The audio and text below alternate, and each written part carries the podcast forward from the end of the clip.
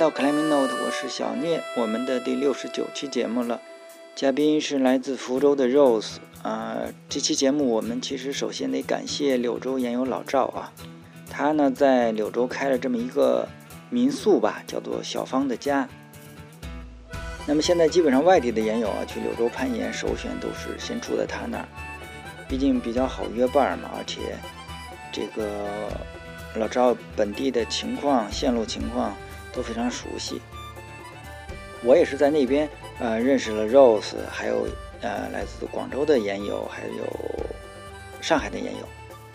那在那边攀岩吃螺蛳粉儿，顺便就录了三期节目。Rose 这是第一期，还有两期，这个我尽快把它剪出来吧，呈现给大家。那我们闲话少说，进入正题。挺好啊，我们这期节目我们录制的地方是在柳州。小聂这个，大家都知道北京这个，当然可能也是因为两会，所以疫情这个政策比较严嘛，所以我这休闲也不太方便，再加上冬天休闲也确实比较少，就跑柳州来了，挺挺好啊，这是我第一次来，然后认识了新的朋友，啊，来自福州的 Rose，对啊，你先自我介绍一下呗。嗯，我叫 Rose，然后圆圈有人管我叫肉丝，啊但我还是比较喜欢叫被叫 Rose。我在福建师范大学教国际经济与贸易，啊，啊大学然后老师啊，还是个圆圈的新人吧，算是。我嗯一九年开始接触的攀岩，但其实真正认真开始攀岩就二零年的事情，就一年多呗。一年多多一点。那讲讲怎么入坑的呗。入坑其实就是一个潜水的小伙伴带我入坑，就是 Alex。啊，啊，他跟我在一个潜水的比赛上认识的，嗯然后他其实专注是在攀岩嘛，他当时是去给那个潜水比赛当摄影师，然后我就带入坑了呗。但是入坑以后并没有中毒，因为嗯我那时候都在爬我们那儿的花岗岩嘛，嗯然后我们的花岗岩可能跟你们也不太一样，我们的花岗岩是那种直臂小抠抠，基本上是这种动作。摩西。对吧摸西对，啊，啊摸西。我看了一下图，好像有点短啊，不不太长，线路一般多少米？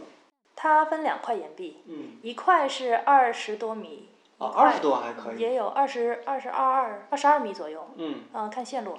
嗯然后呃，另一块就十米不到十五米吧，十米出头，啊十一二米啊啊，花岗岩我们还算比较熟吧，啊。就是白河也有各种类型的，嗯嗯，也也有你说的这种小扣扣啊什么的。反正刚接触攀岩以后，攀岩就算是一个户外活动，一种休闲活动的一种形式。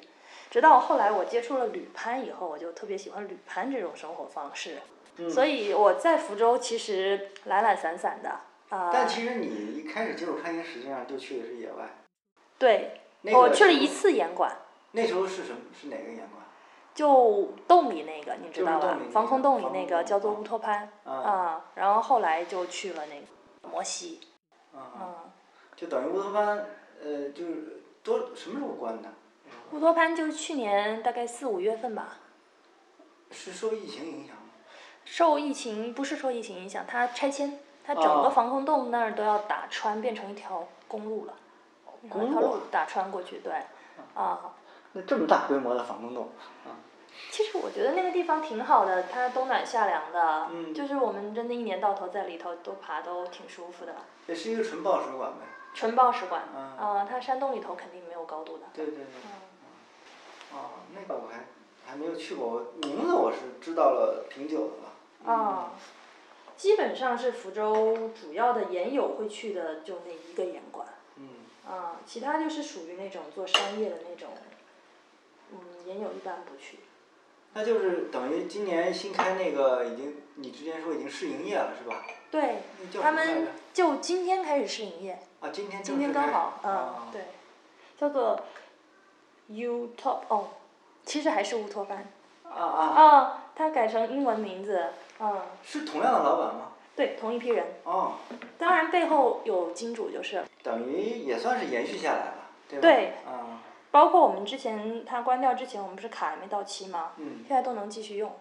嗯，因为你实际上，呃，因为福州目前其实攀岩人口还是挺少的嘛，真的少。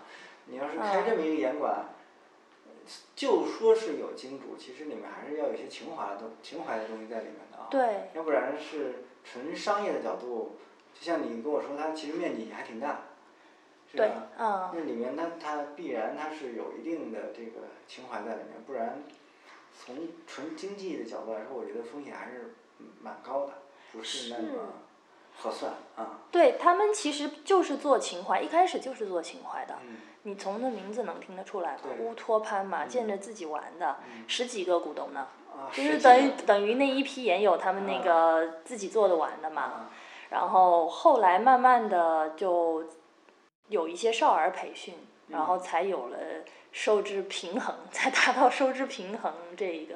嗯然后现在当然就是肯定要考虑商业了。现在你在那么繁华的地段，然后做那么大一个面积，那肯定得有商业的东西。那反正就是福州目前正儿八经的这种像样的严管就他这一家呗。研友会去的就这一家，那其实还好，就是我觉得本身，有就很好了，对呀、这样一个省会。城市，嗯我觉得以后做培训啊，孩子这一块儿应该还还算可以。对，我觉得倒不至于，应该说不至于赔钱，但是前期可能说想挣多少这个事情可能有有些压力。我也不太了解他们投入多少，我感觉他们投入应该不小，他们还弄了那个 K 板，啊，嗯，这块应该就投入不小对吧，，K 板嗯。十万块钱左右吧。嗯。哦，是那个 Moonboard 贵哈。Moonboard 便宜，，Moonboard 便宜。对，，K 版贵。你去一看那个东西，你就知道这俩不是一个价位的东西。哦，啊，K 版尺寸要稍微大一点儿，嗯，就非常适合黑练。嗯，啊对对。对对。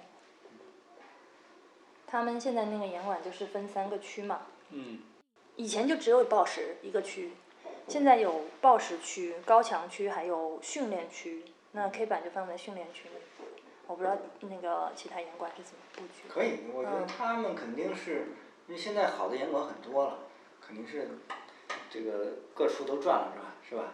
去对博采众家之长嘛。那就说说旅拍呗，怎么就？嗯而且我就咱们聊了这几次，我发现你还真是去了不少地方了。啊，嗯，去了还真是是不少地方。从就其实都是基本上一年之内。对，啊就就去年去年一年，啊因为我其实认真攀岩就去年一年开始嗯认真攀岩啊，那你们老师假期还真是蛮多的啊。但也不能多成去年那么多，还是因为主要是因为那个疫 情 对，嗯，所以去年确实比较夸张。就去了贾米贾米、老挝，啊呃，国外就去了这两个地方，啊然后国内去了，嗯，六盘水嗯啊，然后还有阳朔就去打了个卡，但是待的时间不长，嗯，然后马山，然后柳州，行，这去的地儿反正比我去的地儿都多。不至于吧？你比方马山我没去过，嗯对吧？石鼓我就去过，是顺路打卡，就像你去阳朔似的。阳朔我是去过，还有我去过哪儿？正经攀岩啊，郭亮我去过，嗯嗯嗯，没去。好像六盘水我肯定没去过，贵阳那些都都没有。嗯。格图我也没去过。哦，贵阳我也去过。啊，对呀、你看，嗯，那它吸引你的地方在哪儿呢？你说旅攀吗？对呀、就这种生活方方式非常单纯，嗯能让你在一个地方就盯住待那么久。嗯其实我去这些地方，对于我影响最大的是老挝，我有我有提到过哈，嗯就那种非常淳朴的生活方式，完全就回归到最，你可以把物质的欲望降到那么低的程度，它就没有网络，你知道吗？啊，一点网络都没有。一点网络都没有。我们住在那个，它是老挝，它所有的线路非常集中，到达性特别好。对，你它一个一个峡谷地方叫什么？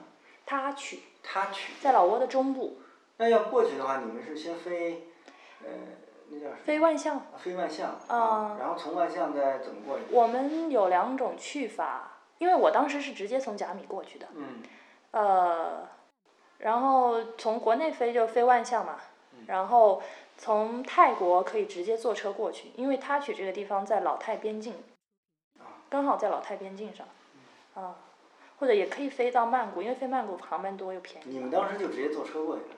我们是呃，我是飞，然后但是小伙伴就直接坐车过去。它是落地签吗？当时？落地签，对，嗯，落地签三十天。我们当时就是在泰国老呃甲米嘛，然后待了三周，然后老挝待了一个月，待了一个月都不带重复的爬线。啊，还是线路数量是够。数数量是够，而且对于我这种新手来说特别合适。一个山谷。一个山谷，都在山谷两侧，全部都是线路。那住呢？离得远吗？住就在住在营地，山谷它不是一个峡谷吗？嗯。就在中间。哦。嗯，营地。每天是那基本就是步行过去了。步行五到十分钟，延所有的延长。嗯，那吃饭这些怎么解决？吃饭就营地有配餐啊。哦。它相对来说，营地会全给给你全包了，住吃，然后呃，但是也对于老挝的消费水平确实是偏贵一些，所以有一些人会选择住在他们那个他举的镇上，湄公河畔，那租个摩托车，每天往返半呃这个单程半小时，也可以。营地的这个消费是什么水平啊？营地消费一晚房间也是一百六七吧，一百六一百七吧。就合人民币。单人房。啊。然后它还有多人房，还有帐篷。那老挝其实就是，呃，每天那那就很单纯了，因为你如果营地是管饭的是吧？这个包餐这类似于。也不是包餐，但就是你只能在营地吃。嗯。然后他每天就只有那一种选择，呃，当然他会给素食者提供素食菜单，但每天就一道菜。哎，你也没办法自己做是吗？没办法自己做，嗯。他没有那些先进的。然后或者你就只能住镇上，然后找个小摩托了。然后在营地上住的就是那种吊脚楼，嗯，漏风的那种，一刮大风就是呜呜响的那种吊脚楼啊。但你不是说天气还不错吗？天气还不错，但是也变化的非常剧烈。我在那边就是待了一个月，一年四季都经历了。哦，那还得带点厚衣服是吧？羽羽绒服没有没带，现买。因为我从甲米过去嘛，我原来就是疫情嘛，疫情被困在甲米了，谁还想到会要带羽绒服去？然后呃，现买一件羽绒服，你猜买多少钱？多少钱？折四十人民币。啊？是羽绒的吗？你可清楚。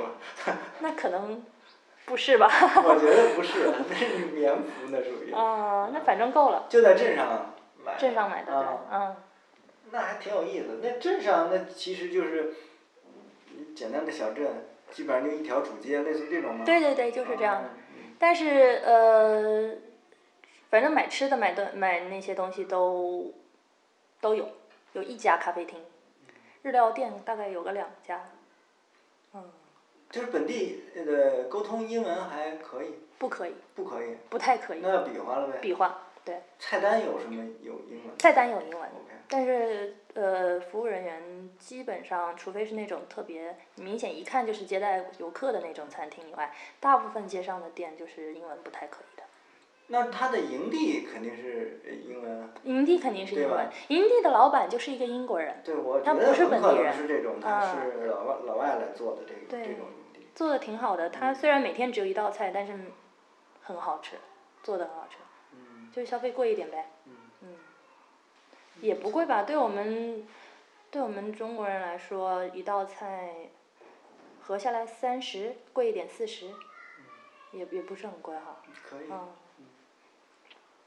在甲米吃一顿饭也也也差不多吧，甲米也吃不了太便宜啊。不是，是因为老挝别的地方消费都很便宜，镇上消费也很便宜，所以相对显得营地贵。那比其他地方就不贵了。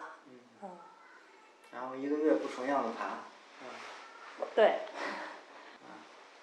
所以我到都临走了，我才想起来要不要搞一个 project 来来来爬一下，但那时候没有经验，对，就没搞下来。我的那个头像的那个，石灰岩，石灰岩，石灰，我那个头像你有呃，我那个封面你有看到吗？这就老挝的屋檐，不是一个洞，是羊角整个伸出来的屋檐。哦，这这个不错，这个漂亮吧？嗯，而且又长。全是孔。我爬到这儿已经是第一段的结束了。嗯。它能在屋檐上开解组的，那两段的，我爬的这条线是一一条，而且又简单。你想去哪儿找幺零的屋檐啊？就就就是，反正很很少见哈，全是孔。对，主要是很漂亮啊。很漂亮，很漂亮，到到那儿看很震撼。嗯。嗯，哎呀，现在想出去就麻烦了啊，对对。能出去我一定会再去的。嗯。我基本上现在见人就。今年可能是不太有戏了，看明年能不能行。我前两天听那个张文红的一个采访嘛，嗯他应该还蛮权威吧，嗯就是他的一个基本的一个有就能给出一个比较确定的放开的一个时间，就是秋天，今年底秋天，他是这样说。我们国家预计是秋天放开。我觉得太乐观了吧！我我觉得起码疫苗要基本全全覆盖了才可能放开啊。他们应该，他们据我所知，今年一年一整年内能把疫苗全部打出来，就算不错了。嗯，但是我觉得他们这些人应该是对疫苗家还是专家嗯对疫苗的产量应该是有数的，心里。对对对，嗯希望如此吧。嗯，我现在基本见人就安利了我，可以又有一个可以新可以去的地方了。但是它的特点就是南线少，基本上幺三少，嗯，呃幺二还是有的爬的。啊，我想像我看那么大的屋檐儿，多少还是有一些，而且但是这个屋檐不难哦，你看它那么大，但是点太多，啊，所以不算很难。对，主要是孔太多。最难的一条就幺三 C 吧，啊啊，那还不够爬的，其他全是幺，但就只有一条幺三 C，其他全是幺二。嗯。然后幺幺也有，幺零也有。呃当时反正反正免签过去很方便是吧？直接就落呃落落地签还是免签？落地签，落地签啊。相当于免签，什么材料也不要，就直接交个钱就给你了。就给直接盖章就走了。我们还准备了照片，结果连照片也不要。嗯。后面去的呃六盘水啊这些，六盘水待了多长时间？六盘水，我在贵州加贵阳加六盘水待了一个月，然后贵阳待了七天，这是最热的时候呗。对，避暑去的。嗯，因为嗯老赵跟我说六盘水是真的挺凉快的啊。因为福州夏天其实挺热的，嗯。有能达到四十度呢。六盘水的线路感觉怎么样？六盘水的线路吧，我就觉得那个牛鼻洞特别好，嗯，其实是牛鼻洞，对，鼻子的鼻。我知道。嗯嗯。然后，但其他盐场我就觉得一般吧。嗯。我在那边待那么久，我就只去爬了牛鼻洞，天天在牛鼻洞爬。风格上呢，或者说它跟镜子山有点像，但是它比镜子山线路更多，就难度相对比镜子山软一点，也是我觉得挺好的，世界级的。羊角也蛮大的，就是。看线路了，嗯。啊，也有羊角不大的。嗯你现在这种节奏，你比方出来爬，你会有规定，呃，有有稍微系统点，要要爬几天休息几天，类似于这种吗？基本上爬二爬三休一吧。嗯嗯。啊。嗯，我我是属于爬二爬三休一都可以的那种，嗯，但是如果爬三休一到第三天，其实也确实力气不大。对。啊。那现在，那我们这次在柳州，你看你也去了镜子山、嗯。茶壶山，还有白莲泉，对吧？对。嗯，那你现在什么感觉呢？我反正我也是第一次来柳州嘛，我其实还是比我要想的要好一些，嗯，之前的预期。我对柳州其实来之前预期是挺高的，因为 Alex 回去就跟我那个疯狂种草，强烈安利，就跟我跟你安利老挝那样。嗯。然后来了以后，确实跟预期差不多。嗯。然后呃，线路我来之前一直听说线路很硬，而且是硬到可以有些硬到不合理的程度的，但来了以后发现并不是就都硬，有的硬有的软。嗯。啊。对吧？总体柳州还是给我印象挺好的，我们没有想象的那么硬。我来之前我想象的更硬，我觉得至少差两 到三个字母。你那个描述的那个。没有，也不只是 Alex，Alex 都是说柳州怎么好怎么好，但是我也有听其他的一些说法嘛，就是各种都有。那反正就是说，呃，硬，特别硬。我我我这倒没有，那我现在是觉得不会特别硬，对吧？基本上都是在稍呃，但肯定是还是偏硬的，只有个别线路，是吧？嗯个别线路我目前看到的。而且线挺好的。当然，我们来这儿是进一个盐场，老赵肯定先推荐那个，是吧？经典的线路啊，而且你发现没有，他们这儿甭管什么时候去，老有人，是吧？嗯而这些人爬的一般还都是比较那个这个盐场的热门线路，也相对经典一点儿，所以我们也就跟着来这些线路，自然就就不错。特别深的线路，他们可能自己也不太喜欢爬。我觉得待个一个月足够，绝对没问题。你看我对，本来就你说茶壶是山那一整圈都是线呢，对，而且好几条都不错。那除非你实力特别强，就是嗯随便就一天就扫掉好多条，那那是另一回事儿。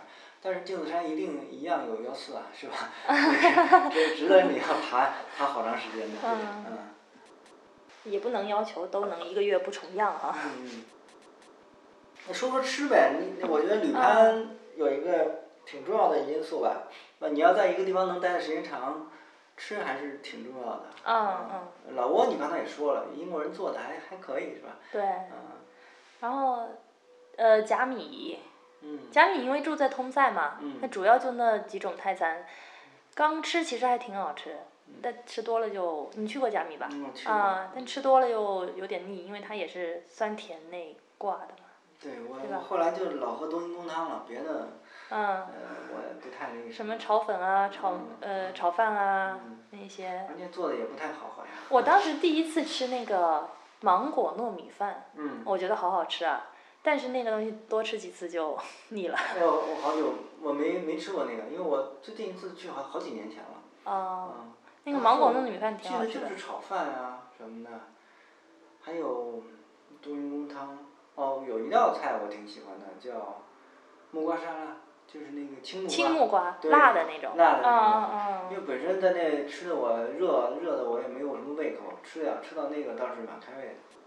还有他们绿咖喱也挺好吃的，你觉得呢？哦，我不喜欢吃咖喱。不喜欢吃咖 对喱啊？嗯，所以什么咖喱我都我可以吃，但是好像吃完我消化不了这东西似的。哦，嗯老挝的那个营地里头的餐其实不是老挝餐，嗯他们做的是西餐，然后还有一点泰，有的时候有泰餐，还不错。他们基本上二十多天才轮一遍那个菜菜单哦，。那那不错二十，多天待一个月正合适是吧？啊，对，待一个月正合适。啊嗯，那那边季节呢？你问过吗？一二月份是最好的。那我三月份到那，我觉得也不错，就下了一两场雨，嗯，嗯，那边分雨季旱季吗？跟咱们似的。分的啊那就其实差不多嘛。但是它主要问题是你从三月份再往下的话会特别炎热，它不像贾贾米是靠海的哈，嗯它在内陆，然后它的它那边又特别干燥，嗯然后特别炎热，四十多度，你肯定不好爬呀，啊、嗯嗯，那那还真就是要到那个一二月份冬冬天，嗯对吧？对冬天过去比较方便。最多到三月。对，刚才说到福州，那现在福州那边经常去攀岩的岩友有多少人？福州本身岩友不多，嗯然后还各个群体之间其实交集不大，管理的人不去野外，野外的人很少去管理。哦这样啊，嗯，对，这俩家庭一共多少人？不到五十人，哦管理会多一点，但是也分那种核心的跟不经常来的那种嘛。嗯，嗯，这发展还挺有意思，这个啊兼具了那个呃这个呃不发达的攀岩不发达地区和发达地区的特点。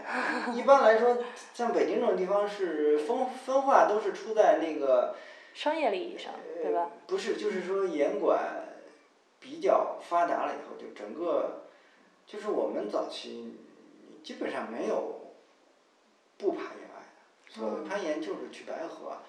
那岩馆，因为岩馆可能那时候条件也不太好，真是就是爬塑料点的那种感觉，所以大家来说，对他们就把嗯。报时馆就跟去健身房一样的那种心态。对，啊，我每下班过去一趟，晚上嗯。过去一趟，嗯。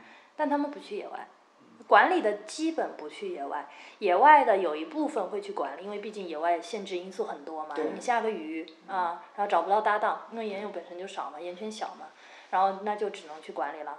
所以呃，我是属于那种以野外为主，然后以馆内为辅助训练的那种。嗯。啊，而且你说了，是不是也跟本地的盐场接近，稍微有点远有关系？他们就不愿意，嗯有些人就不愿意去。对，啊对，这个也是一部分。就摩西要走五十分钟是吧？啊对，好走吗？就是。看你到一号岩壁还是二号岩壁了。嗯呃，一号岩壁可能四十分钟左右，二号岩壁五十分钟。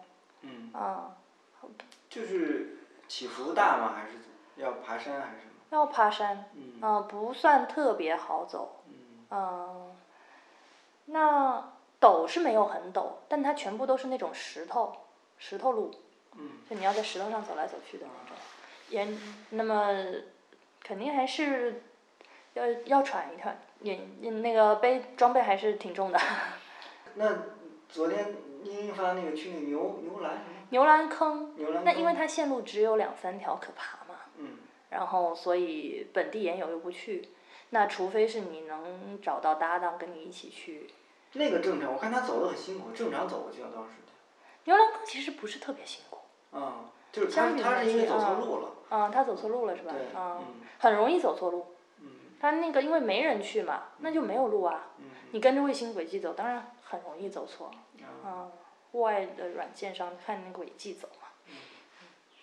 那基本上，我那天你给我发的路书了，基本上都是土著开的，是吧？对，基本上都是土著。还有就是我刚入门的时候带我的那个教练叫博腾。嗯啊，他开了一些海边的盐场。其实我觉得那些盐场虽然线路都不难哈，都很简单，然后很多还只达了顶，不能爬先锋，但是风景还真不错。就是相对短一点，但是嗯嗯，对，呃季节，嗯季节这个问嗯，题，季节就是肯定秋天是最好了，野盘季吧。嗯春天因为福州天气就多雨嘛，但是去年雨也不多，雨水不算特别多。夏天可热了，夏天四十四十度呢，岩壁再一照，嗯、这个太阳一一岩壁一反射，热。冬天今年肯定不冷了，嗯、但是往年还挺冷的。对，就是你第一趟基本上手指是没有知觉的，哦，你不知道你抓住了点没有。我觉得福州已经够靠南的了，但是，毕竟在山里嘛，啊，嗯、海边那些也是这个。海边我们基本冬天不去，冬天风太大啊，了。风太大。嗯，对，就是类似于平潭那种风是吧？没那么远。嗯呃，在连江，嗯连江它一整条海岸线有很多的那个呃些可开的岩壁，但是因为那些地方就是随时都有可能被列入景区的范畴，因为福州这两年其实在连江那一带属于重点开发旅游的一一个片区，它一整条海岸线都有可能做成旅游区，所以就没有人去开啊，现在这块。行。那还有一个问题，实际上，嗯，你会有对攀岩这块有什么规划吗？规划，嗯，那我说说目标吧，我说说啊目目标标吧，我希望能上幺二，嗯，啊，这不是很快吗？你现在都不都还不都能爬幺幺了吗？但我不算是爬幺幺，只是嗯说拿下过幺幺，嗯嗯，但不是日常爬幺幺，这日常爬幺零嘛，嗯对吧？嗯，也不快吧？嗯，很快还不快，不就刚一年吗？嗯，就是说，那那你后面再上幺二，不可能再以这个速度上幺二啊？呃，我觉得有你要有真有这个频率的话，也问题不大。现在跟我们那个时候不一样，嗯因为我们早先确实是因为整个圈子里面就是，呃，我们那个时候业余选手嗯幺二就是顶级，啊，这我我说是那个十几年前我们在北京啊，嗯那那你的这个目标就会定到这个位置，我觉得就可以了。如果是爬幺三，基本上就是国内的顶级选手，还有运动员是能够完成幺三的。那我们就不跟他们不会把把这个目标定到他那一级去，明白吗？嗯，啊，那对那那对于你现在定这个，那嗯其实是这个是如果有这个频率的保证，就是出勤率的保证的话，应该是挺快的，没有太大问题。嗯，希望如此。嗯 那你之所以目标定在这个，我其实主要还是从享受攀岩的乐趣。嗯就我觉得能跑到幺二，就能大部分攀岩的线路的那种乐趣，我能享受到了。就对，就去去了一个地方有更多的选择了，啊不同的风格你可能都可以试一下，对对啊，就像我们前两天爬的屋檐儿也可以，起码能 能拱上去一两条上去能拍两张照，对不对？对 对对。嗯，这是像像像你那个那个屋檐茶壶山的那个屋檐、嗯那条线，我就想着等我嗯到那个水平，我要来拍照。对，嗯，那个还是真是挺有意思的。我还特意问了 Alex，说那条线要是拉能拉得上去吗？他说拉不上去。嗯，对，你可能得要个上升器，那 现在是拉不上去肯定。对，因为那个那线还真是我我漂亮哈。前一前但前一天我去过那儿，但是我没发现那个线路，嗯直到那个疯子他爬那条线，我才发现，咦，这个还挺有意思的。嗯对再一看，好像确实也没那么难啊。哎嗯就这就这就特别有特别好，嗯。这这个这些荒原地区没有嘛？来到这个地方就肯定是看到这些，我一个是挑线路一般是挑中午，然后然后就是有些大角度的。嗯，对。它上面纸币上面不也有好多中路？其实我也是这样，但只不过因为能力所限，爬不了很多。但是如果有那个能力，我也是愿意爬大角度或者说屋檐的这些，肯定喜欢那种平常没机会爬嘛。嗯，那没事，你们那个新的岩馆出来以后，在那个角度上多练一下，就、嗯就成长性。你会如果在福州的话，每周要爬几次啊？周末，就是只是周末？我其实周呃工作日也有空，但是中工作日找不到搭档。那我是说去严管嘛，你可以去严管呀。严管现在才刚开啊，嗯我我不知道我这接下来会是什么节奏。嗯。我的计划是希望能去个至少两次吧，啊。呃，多可能也就三次。呃，其实两次，嗯如果周中能去两次，就是一个不错的呃频率了。嗯就就应该挺稳稳步的就可以，就可以提升的。所以我觉得幺二这个问题不大。还有一个我觉得挺有意思的，呃我我观察的点啊，就是嗯那那天你第一次我们在镜子山，我发现你掏出一个头盔来，我挺吃惊的。哦啊、因为就好几年前就有人跟我说，如果你在甲米看见有一个中国人戴了个头盔呢，基本就是北京过去的。啊，因为只确实实际应该就是，呃，整个，我觉得这两年也差不多。这两年北京戴头盔的相对还少了一点，因为是并不是少，是因为攀岩人口嗯一下冒出来非常多，有些新人他爬运动攀他不戴，但整体上从比例来讲角度来讲，还是北京那边戴头盔的比例是非常高的。嗯或者说基本上大家如果去野外攀岩，你体验的那些不算啊，如果你已经就是要自己买装备，真的要去爬了，那基本上头盔是一个必选项，就是这一定要列在你的 list 里。啊嗯，但是跟这边可能不太一样啊，是吧？所以所以那天我一看你套出一个头盔，我觉得挺有意思的，就是你你你你在福州，他们戴吗？不戴，这是我个人的习惯。戴头盔这是我个人的习惯。尽管是花岗岩，他们也不戴嘛。嗯如果是自己心里知道特别危险的，嗯哎，也有一两个带的吧，但是总总体不带，嗯。啊，也有一两个是带的，嗯。嗯，基本上都是，说不好听点你要惜命，那说好听点就是比较注意规则这些。嗯。我攀岩到目前我还是挺讲究规则这些的，嗯。甚至有一些我也知道确实是问题不大的，但我还是说会按规则来的。就是你会自己主动的去学习一下这些东西，还是说你当时有人教你这些东西？刚入门的时候有人带，嗯啊，包括其实戴头盔也确实是遇到一两次，觉得挺挺危险的，就落石啊什么的那些，然后我就觉得宁愿戴着，嗯，对，所以我是任何时候都戴的。其实习惯这个，而且现在头盔其实做的蛮轻的，不像我自己头盔是很沉的。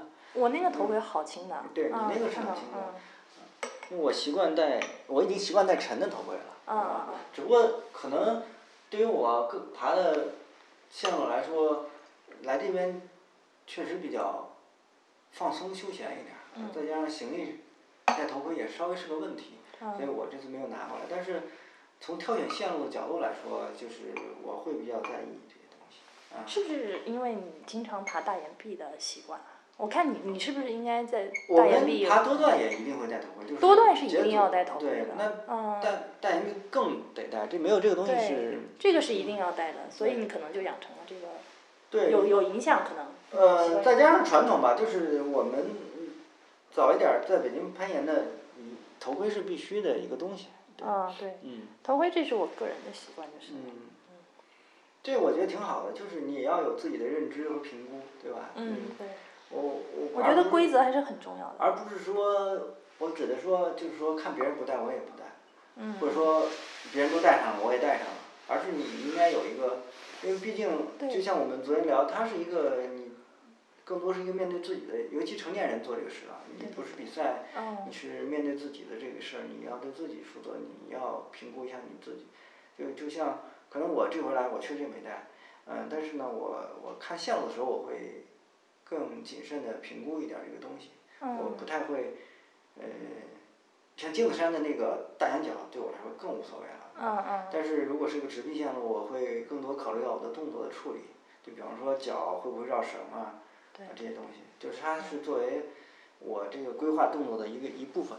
嗯但是这也是一个原因，就是我可能很久没有爬过树岩了，我我觉得我知道，就是最近一两年我已经来了一个一个多周了吧，我嗯刚刚才会适应一点儿，嗯，适应一点儿，也也跟没有头盔有关系，嗯对吧？因嗯，为你一直头上有个东西，一旦把它去掉了以后，是我也是不反倒。是会不嗯习惯，嗯所以我也是在适应这个这个节奏，嗯。对，其实我我对我来说，我一直觉得戴个头头盔是没有什么成本的一个，却有可能给你带来非常大的收益的一个措施。嗯我觉得是完全应该带的。嗯嗯。因为毕竟现在做这么轻了嘛，你说对吧？嗯。哎，我给你插播一个，我嗯突然想起来，我在老挝遇到一个特别有趣的事情，就是我在老挝的一个盐场嗯爬着爬着，岩壁上有一个海螺化石，啊，这么大的海螺化石，那那那好好它就是神奇啊！嵌在里面的。它就是岩壁的一部分啊。我就想那个在国内可能不一定留得下来。你看什么样，北京的岩壁上也有，但是不确定，我不确认那是不是化石。嗯但是怎么说呢？你去的人多了的话，就很难。这肯定是化石吧？哦，对，这个还真是。漂亮吧？嗯嗯，是个手点吗？你可以当它手点，也可以当它脚点啊。啊。这么大足够当手点了。对对对。啊，爬着爬着看到这个，好惊喜啊，嗯 对吧？对。但那儿确实爬的人少。北京的花岗岩上有这种整个的纹路啊。啊，纹路是就是一个海螺啊这种，对。但是你不确认它是不是一个化石。嗯。但是都很漂亮。嗯。那接着说就是，那你肯定原来还有别的运动项目，潜水。就是潜水是吗？你说户外？对，就是户呃，外。极限运动。嗯。但潜水。极限吧，就是你嗯会投入比较多的运动。游泳。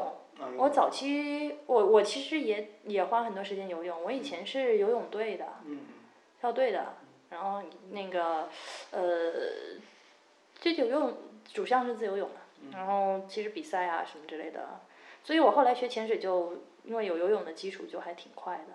嗯。嗯，因为潜水它分水肺潜水和自由潜水嘛，自由潜水就有竞技的东西在里边。你你你还比赛呢是吧？嗯，比赛。嗯。嗯。那就是自从攀岩以后呢？攀岩以后，其实刚接触攀岩，我说那嗯一九年接触，一九年应该是四月份、四五月份接触了攀岩。那其实那之后大大大部分精力还是放在潜水上的，就偶尔周末去攀岩当玩耍一下的那种。嗯。然后直到二零年，就是去年啊、才开始把重点放到。主要也出不去啊。是的，潜水就是需要出去。那对比一下呗，嗯你觉得这些运动项目对你来说？那现在肯定是最幸于攀岩啊。嗯。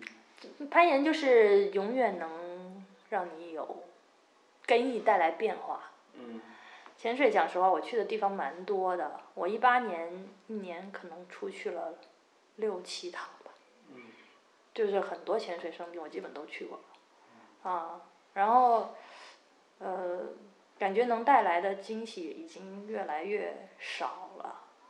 它更多的是其实嗯，呃一定要有那个自然的环境，对，嗯、嗯就是我怎么说呢？因为因为我认识潜水非常好的朋友，他给我看照片儿啊，确嗯实是他们做水下摄影那个，我印象里特别深，一个人在一个特别大的鱼面前，嗯类似于那嗯种人很渺小，那那个状态拍出来嗯的那种嗯。，对，潜水可以拍出挺多好的东西，但是我个人其实喜欢那种拍小东西。嗯，微距一样。嗯，我还拍过一些微距，你要看照片吗？可以可以，嗯我我也认识有的朋友，呃，特别喜欢来这个，那潜水人口现在蛮多的是吧？爆炸性的增长。嗯，嗯，我们前面有一期节目还做了一期老板前店的老板，他回北京了，回北嗯，京以后，也是研友是吗？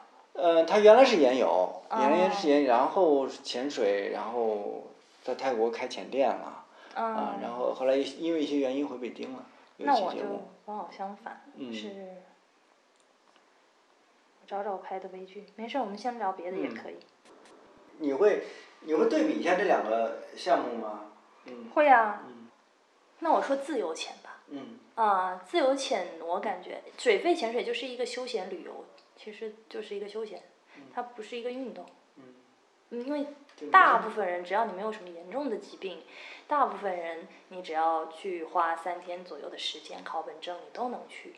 那自由潜水就是运动了，那攀岩也是一个运动了，嗯，然后攀岩是很多向外的一个东西，就是你需要包括喊出来呀、去爆发出来啊，就是然后通过完成线路得到即时的满足那种。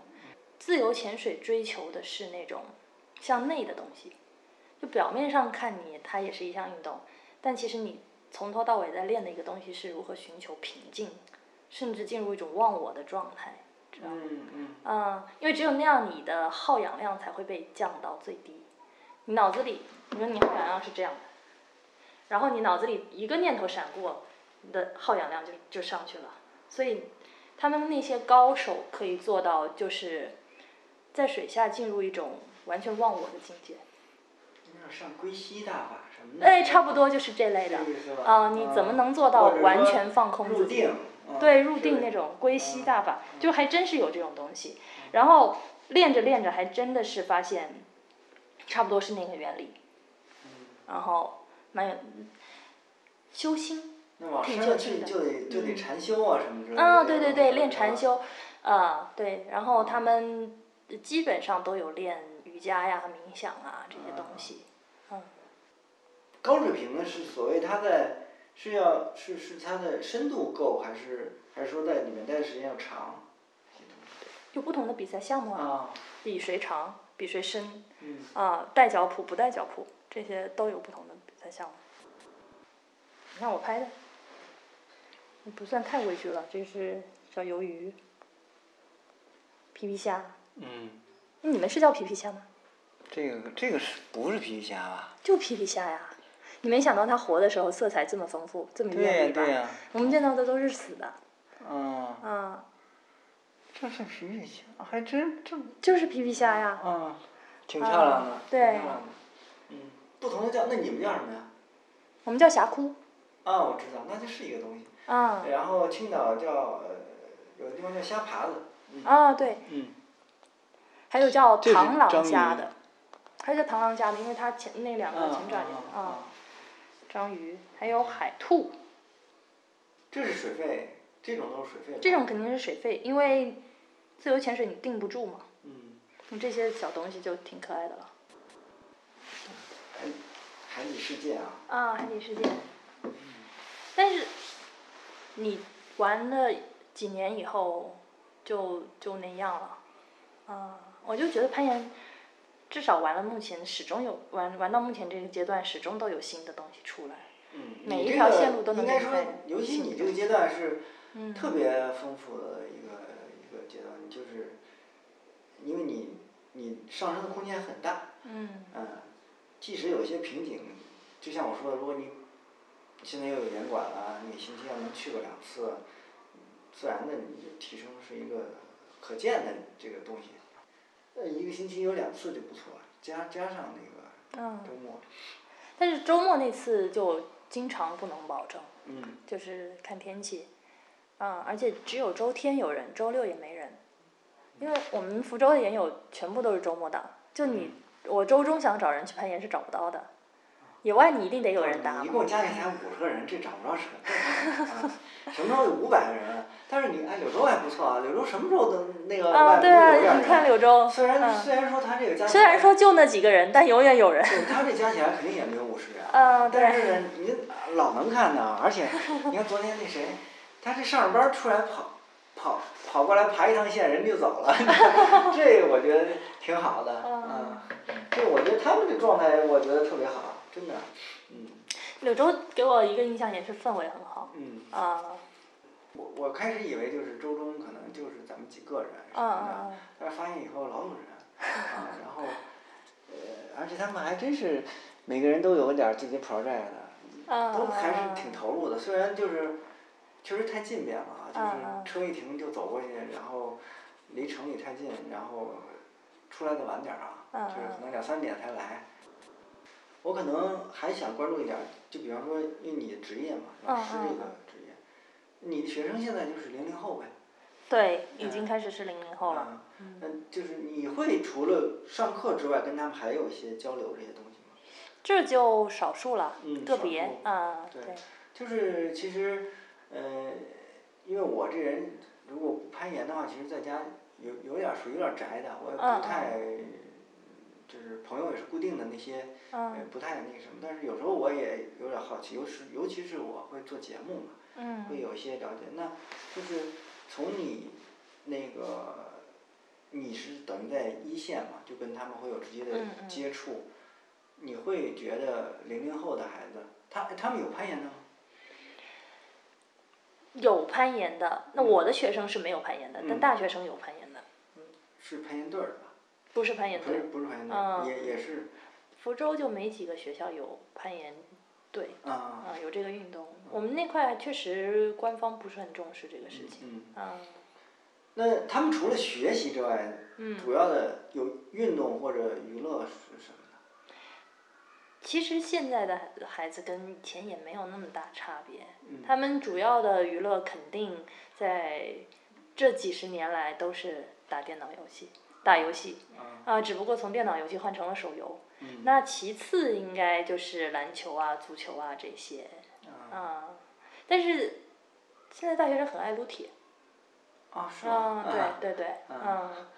然后呃，我以前是我学生也知道我攀岩，嗯但是我之前去野外我是不敢带学生去的，嗯因为这方面是有涉及到一些学校的管理方面的，啊、我不好带学生去。但是接下来有管了，我可能会推荐我学生去管理吧，嗯嗯，他们还是会有有这些兴趣的。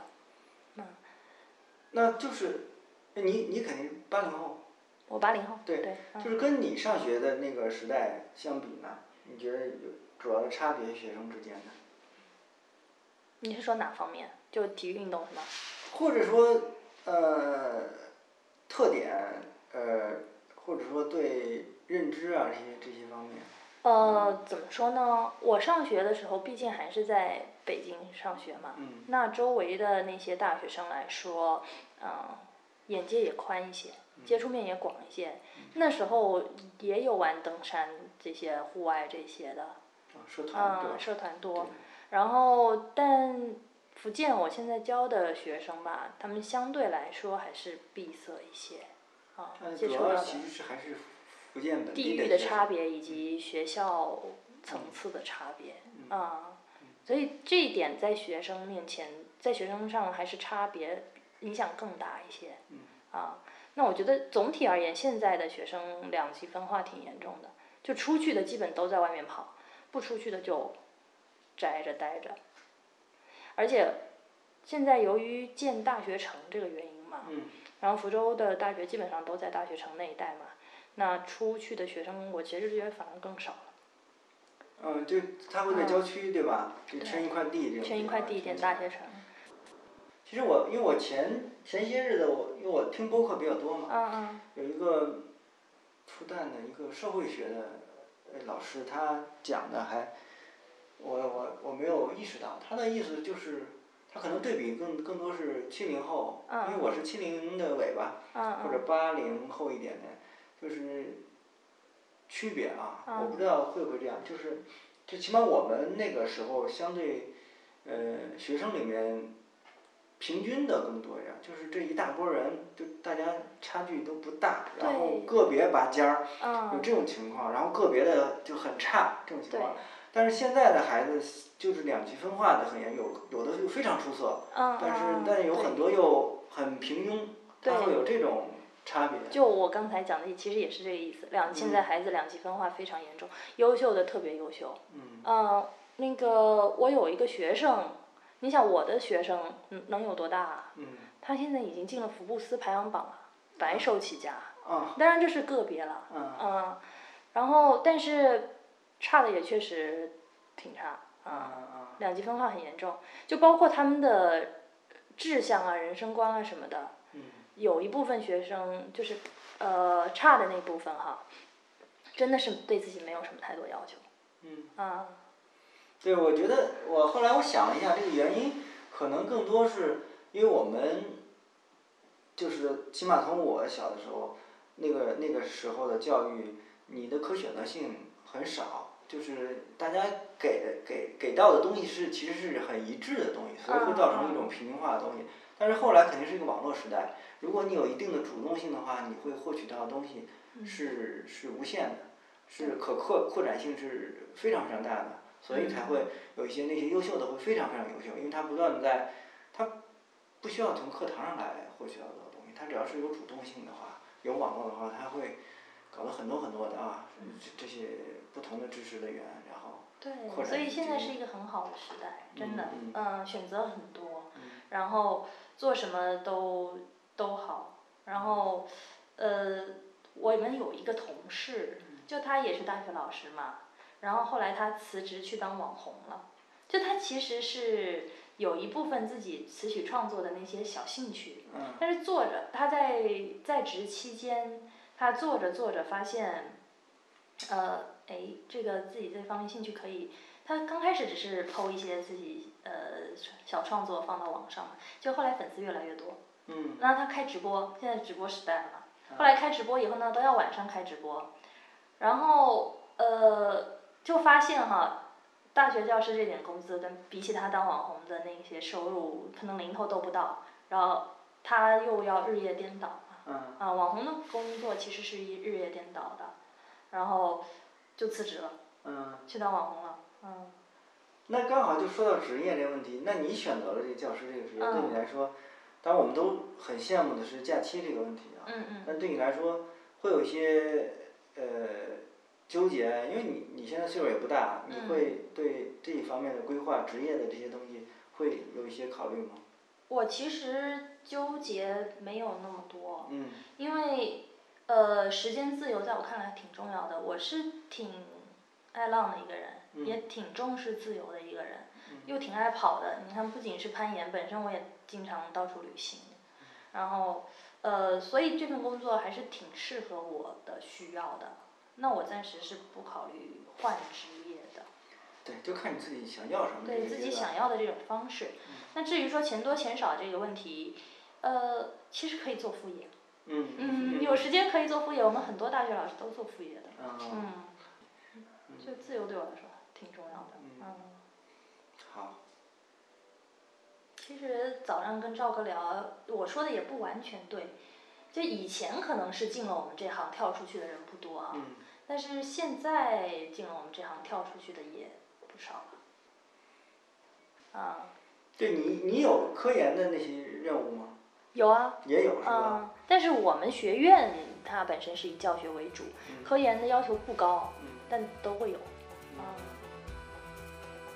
毕竟现在评职称是靠这个嘛。有追求是吧？还是？我没有特别多的追求，我算没追求的。嗯，哦，我算没追求。我觉得有追求的不能这样。有追求不能出去这么多次。啊。差不多点就可以。还是得满足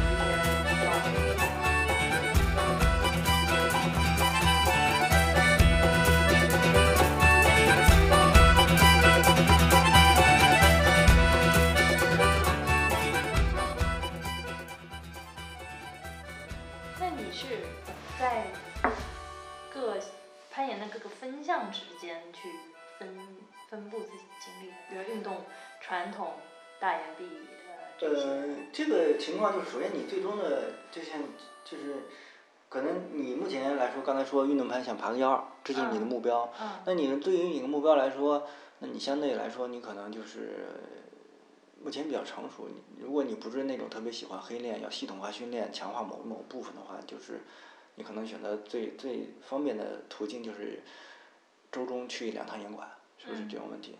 那对于我来说，因为 Big Wall 来说，它是一个非常复杂的系统，它里面需要很多很多这一块儿这一块儿这一块儿，对吧？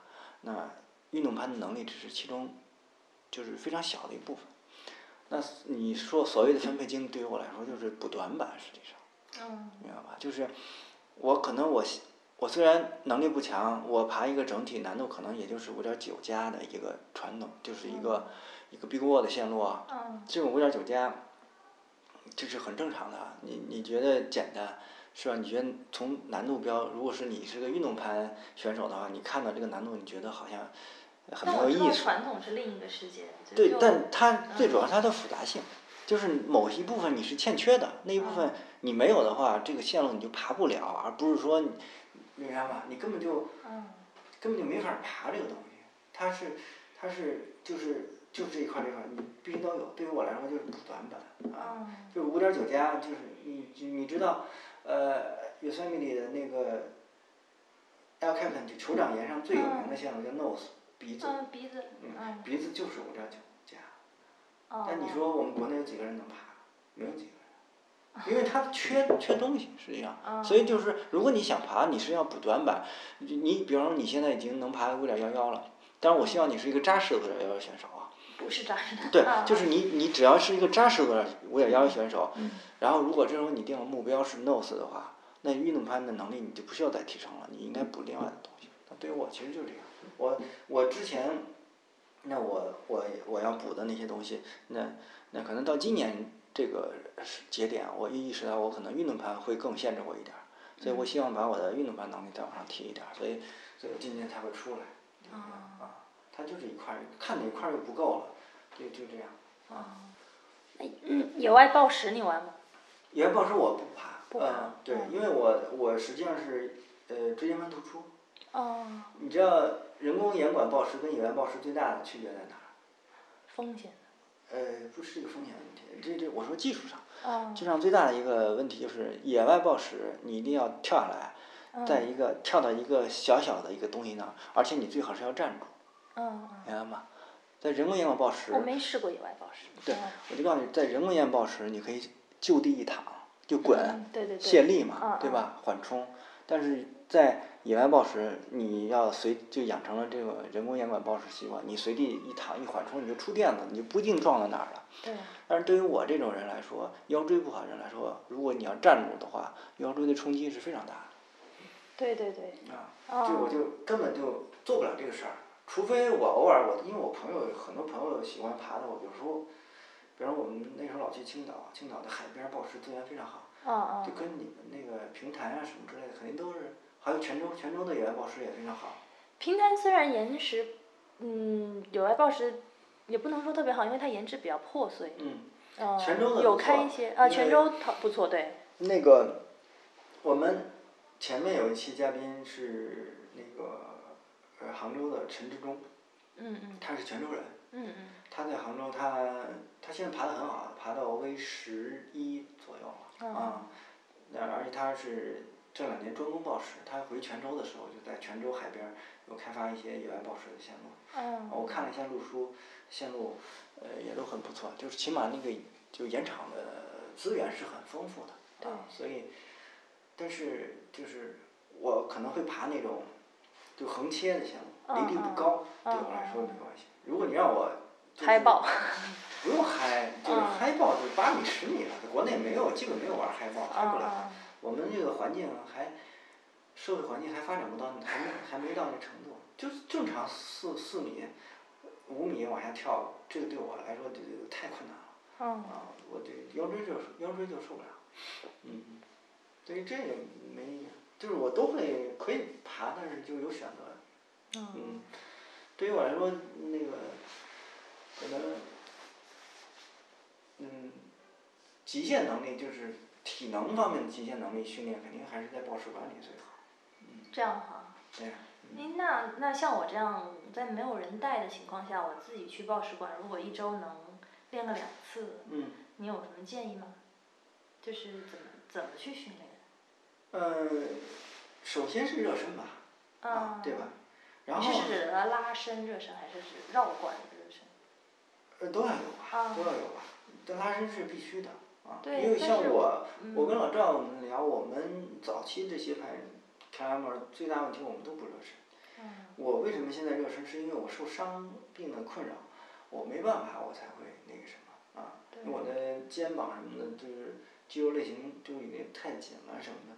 你看我爬也能看出来，就特别紧那种状态。如果我再不去拉它一下的话，我第二天可能就疼了，就该那什么了。所以，但是，所以就是你你的那个热身，就是我记得盐点你知道吗？盐点公众号。嗯他去年还是前年有一篇文章，就是就是那个帕塔还是 BD 的一个运动员，叫叫就 John Jonathan，啊，那个热身我知道，对那一套那个我知道，嗯，那个就是我觉得很好的一个东西。我有在，我有在做，但是现在嗯，你没看到我做，就是很有时间的时候我才会做。嗯，我知道那套，就是你在严管，其实它，我觉得也不是说非要全套，还是针对你自己的容易紧张的部分是多，嗯特别是肩背这些，一定一定是要那个什么。还有手指哈，呃，对，嗯啊，这个是，然后第二部分呢，就是，我觉得如果是你的目标是野外线路的话嗯嗯，K 板就很好嗯嗯。啊，你 K 板那 pad 上一选嗯。V 二，就对对一边一条一点就刷完那一条了，你这嗯不需要有人跟你一块儿爬，但有人跟你一块儿爬更有乐趣一点，但是它是一个黑链的利器，我就跟你说，也不嗯需要有人跟指线，就这样，我这条爬不过去了，先放一放，要一一点下一条，啊，然后要不然换换 V 三也行，就这样。呃如果你的人很少，就你一个人或者两个人爬的话，通常一个小时就榨干了，哦就你是非常高效率的一种训练方式，就是你即使时间很紧，一个小时都足够了，你就最后你就什么都干不了了，对，然后剩下再稍微拉一下啊就可以了，这是 K 板这个方式。如果那跟其他的人一块儿，朋友一块儿呢，那你看严管的定线质量了吧？就是哦就是我其实现在很多人建议我绕管，就是他说你刚开始先不用急着爬线，啊，然后先多绕管，呃，这个是很很老派的那个老派的一种啊，对我们那个时候十几年前讲嗯究就横移嘛，对嗯吧？嗯呃，我觉得现在新人嗯或者新的体系不太已经不太讲这个东西了，啊，讲的是这样，如果如果是现在新新人通常就是啊，对，刚昨昨天我们聊那个技术这个问题，实际上就是可能技术上要对自己有要求，这个不是你让我能解决的。那要怎么丰富动作库要怎么去丰富呢？呃，不是丰富动作库的问题，啊就是基本功的问题。我讲的就是简单，就是你踩点、换脚这些东西，这些东西其实，嗯，有你原来上过这种培训班吗？没有的话，其实有意识的在网上找一下就行了。啊啊，或者说很简单，现在最流行的是弄个手机架子拍自己，啊啊你！拍下来一看就知道自己这有毛病。啊，就我给你讲一个好一点的是什么样，你就知道了。好一点就是猫，啊，明白吗？啊你在上面，尤其是抱水管爬墙，如果是像猫一样，那你就一定是一个非常就是轻，一个轻，就是嗯第一，你那上脚上去踩点别光光的嗯啊。这是如果是这个，这人就爬不好啊。落脚无声。啊，落落落脚要轻。第二就是踩点，你看他踩点，包括很细腻，就是换脚，换脚非常重要。就我们因为野外沿路线路上换脚就是非常要用的一个技术。如果脚换不好，那你就看一下网上随便找个视频看人家怎么换脚，然后你自己拍拍自己怎么换脚。